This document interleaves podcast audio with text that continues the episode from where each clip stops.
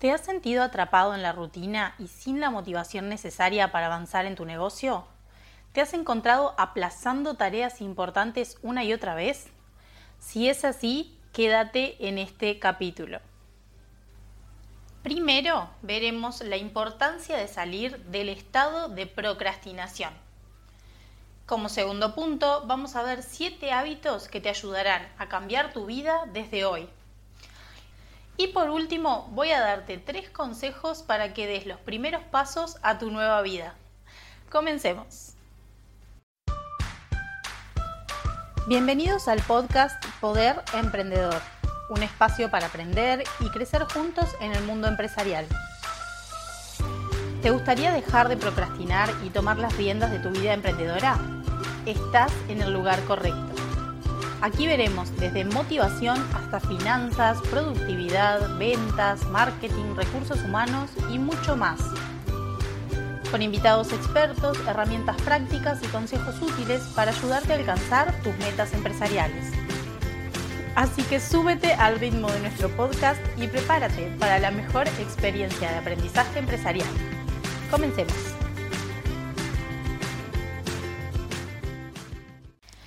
Bienvenidas y bienvenidos a este primer episodio de este podcast. En este espacio vamos a estar hablando sobre todo lo relacionado al mundo empresarial y a emprender en sí mismo. Mi nombre es Cintia Fernández y voy a ser su copilota en este viaje emprendedor.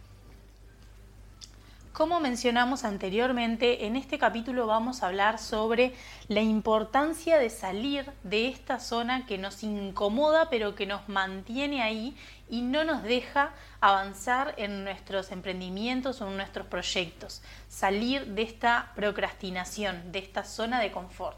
Y para eso vamos a estar viendo algunos puntos que mencionamos anteriormente.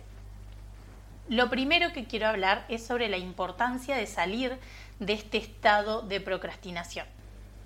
Y para eso quiero contarles una breve historia personal de cómo pasé de estar en una zona de frustración e incomodidad con mis objetivos de vida a sentirme imparable y totalmente dispuesta a lograr mis objetivos.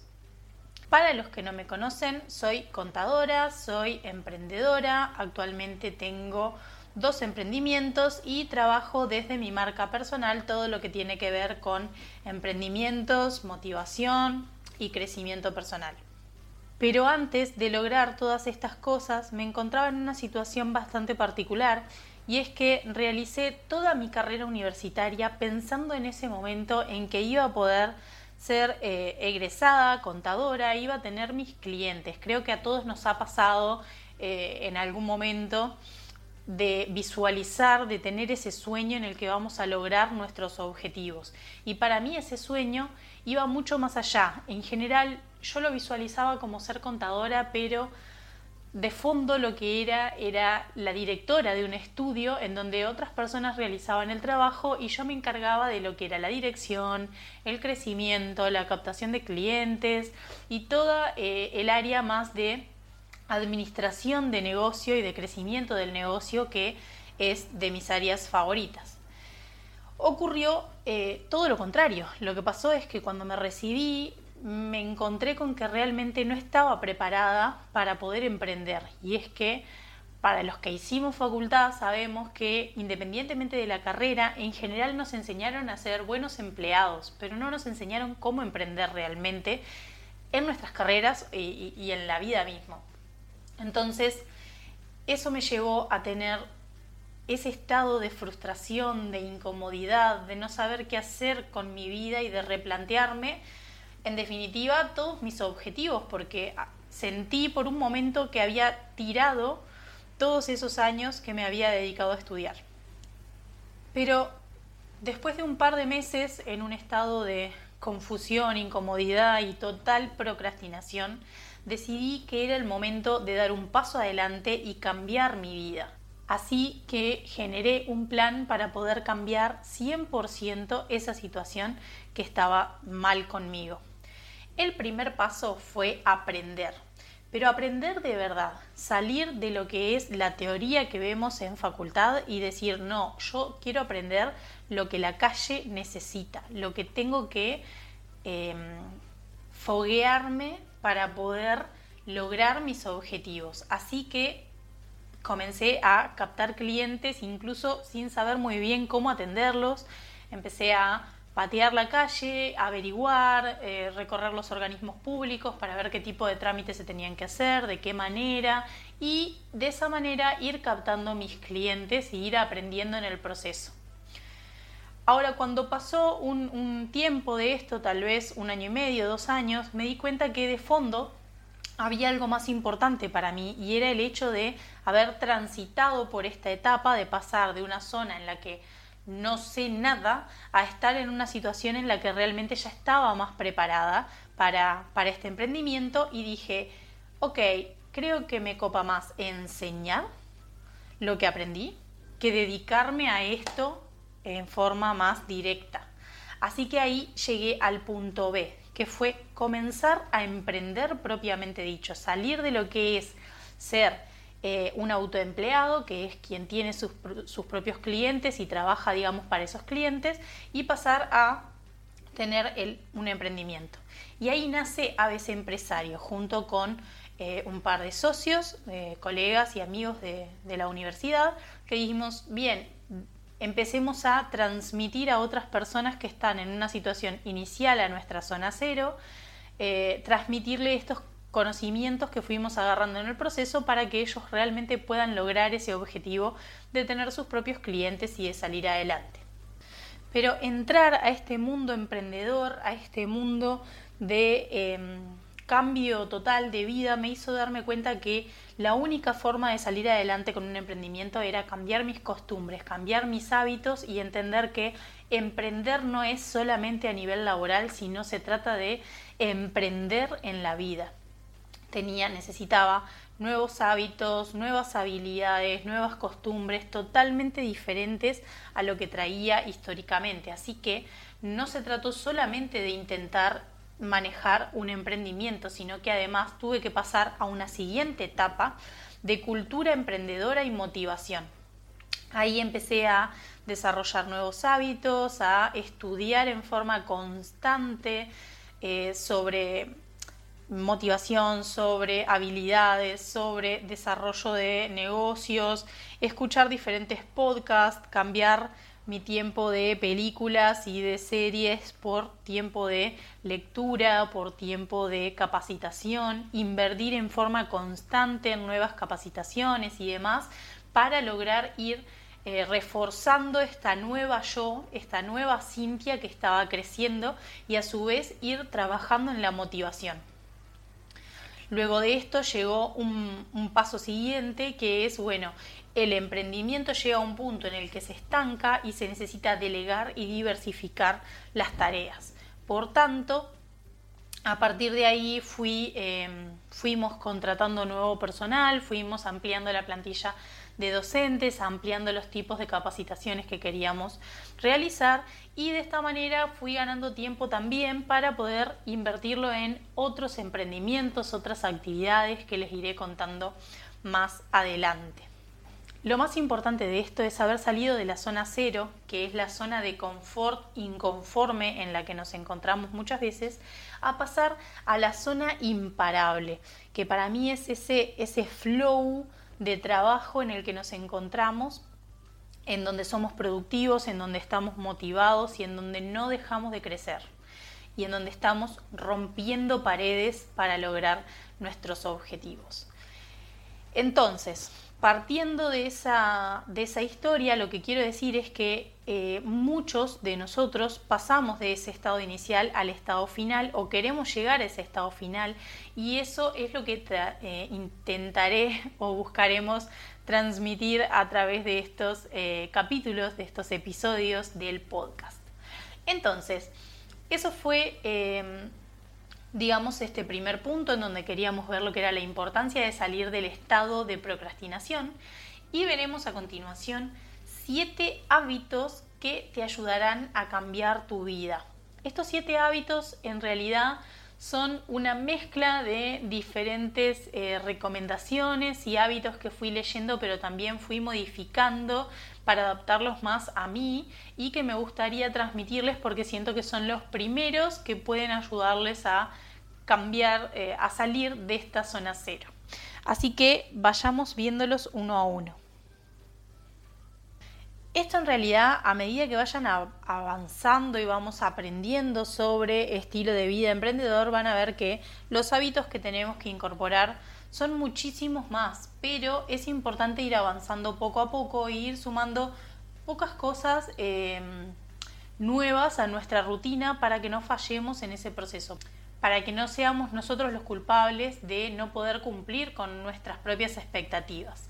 Entonces elegí estos siete hábitos que en principio son los que a mí se me hicieron más sencillos pero más importantes en mi cambio de rutina. El hábito número uno es comenzar el día haciendo la lista de tareas. Esto es, eh, en realidad básicamente no hace mucho, a mi entender, la diferencia en hacerla al principio del día o al final del día. Pero sí es importante que antes de encarar nuestra jornada laboral tengamos armada la lista de tareas que tenemos que realizar. Este punto es eh, fundamental porque si no estamos desordenados, al final del día no sabemos en qué avanzamos, qué nos quedó pendiente y qué cosas dejamos por la mitad. Entonces, comenzar con la lista es eh, imperativo. Aparte de esto, dentro de nuestra lista de tareas vamos a sumar como hábito número 2, marcar en el día solamente dos o tres tareas importantes y hacerlas. ¿Esto qué quiere decir? Muchas veces cuando armamos nuestra lista, incluso a mí me pasó durante mucho tiempo, armaba una lista y eh, planteaba cuánto tiempo me tomaba cada tarea y decía, ok, si voy a trabajar 8 o 9 horas al día, entonces meto todas las tareas que entran en esas 8 o 9 horas y en general las ordenaba más que nada por las ganas que tenía de realizar cada tarea y no por una priorización real. Entonces, algo que me ayudó mucho fue separar las tareas entre las tareas realmente importantes, aunque no sean urgentes, y las tareas que son más operativas o rutinarias, sean urgentes o sean eh, no urgentes. Entonces, dentro de las tareas que realmente son importantes, que van a hacer una diferencia en, nuestra, en nuestro emprendimiento o en nuestro trabajo diario, marcar solamente dos o tres al día y realmente enfocarme en poder cumplirlas. Entonces, de esta manera, independientemente de todas las tareas chiquitas que haya realizado, hice un avance en lo que quería lograr como objetivo de empresa. El tercer hábito que vamos a ver es separa dos horas al día para tareas no planificadas. ¿Esto a qué hago referencia con este punto? Bueno, como les decía, cuando recién arranqué a planificar mis tareas del día, lo que hacía era decir, si voy a trabajar 8 o 9 horas, voy a meter en esas 8 o 9 horas todas las tareas que eh, entiendo yo que en mi planificación me va a dar el tiempo de realizar. Pero ¿qué ocurre? Que en la jornada muchas veces nos van surgiendo cosas inesperadas que tienen eh, diferentes tipos de urgencia y que tenemos que ir mechando para sacar el trabajo adelante. Entonces, si nuestra jornada era de 8 horas, lo más probable es que solamente tengamos tiempo de dedicarle a nuestra lista inicial 5 o 6 horas y el resto del tiempo estemos apagando incendios o fuegos que van surgiendo a medida que fue avanzando la jornada y que necesitamos para poder eh, seguir con el negocio en marcha. Por eso, si no queremos terminar al final del día con una lista que nunca está terminada, a la hora de elegir cuáles son las tareas del día, piensen en eso, piensen en que de las horas totales que vayan a trabajar, dos horas deben dejar para tareas no planificadas y el resto del tiempo puede estar destinado a las tareas de la lista que planificamos. Vamos ahora con el cuarto hábito. Como cuarto hábito vamos a hablar de la regla de los dos minutos. ¿Esto qué quiere decir? Toda tarea que nos tome dos minutos o menos realizar, la vamos a realizar en el momento y no se va a dejar para después. A veces sin darnos cuenta, terminamos calendarizando tareas que realmente toman muy poco tiempo, como mandar un mensaje, eh, preguntarle a alguien si pudo avanzar con una tarea, hacer un registro sobre lo que hicimos el día anterior, cosas muy sencillas que nos van a tomar realmente muy poco tiempo y cuando la ponemos en la lista lo que hacemos es incrementar la lista, incomodarnos con una lista de tareas muy amplia y al final esas tareas salían en muy poco tiempo. Entonces, todo lo que me toma dos minutos o menos lo hago en el momento y aplica también para mi vida cotidiana, para mi casa, para mi rutina, para mis contactos, para todo lo que voy a realizar, aplico la regla de los dos minutos. El hábito número 5 es la regla de los 15 minutos. ¿Para qué uso esta regla de los 15 minutos? Básicamente yo soy eh, una persona a la que muchas veces la flojera eh, le impide realizar algunas tareas que son importantes, como decir, bueno, em, voy a hacer ejercicio, voy a leer un libro, voy a em, avanzar en un curso que estoy realizando siempre termino eh, teniendo alguna excusa de turno por la cual no puedo dedicar el tiempo suficiente para realizar la tarea.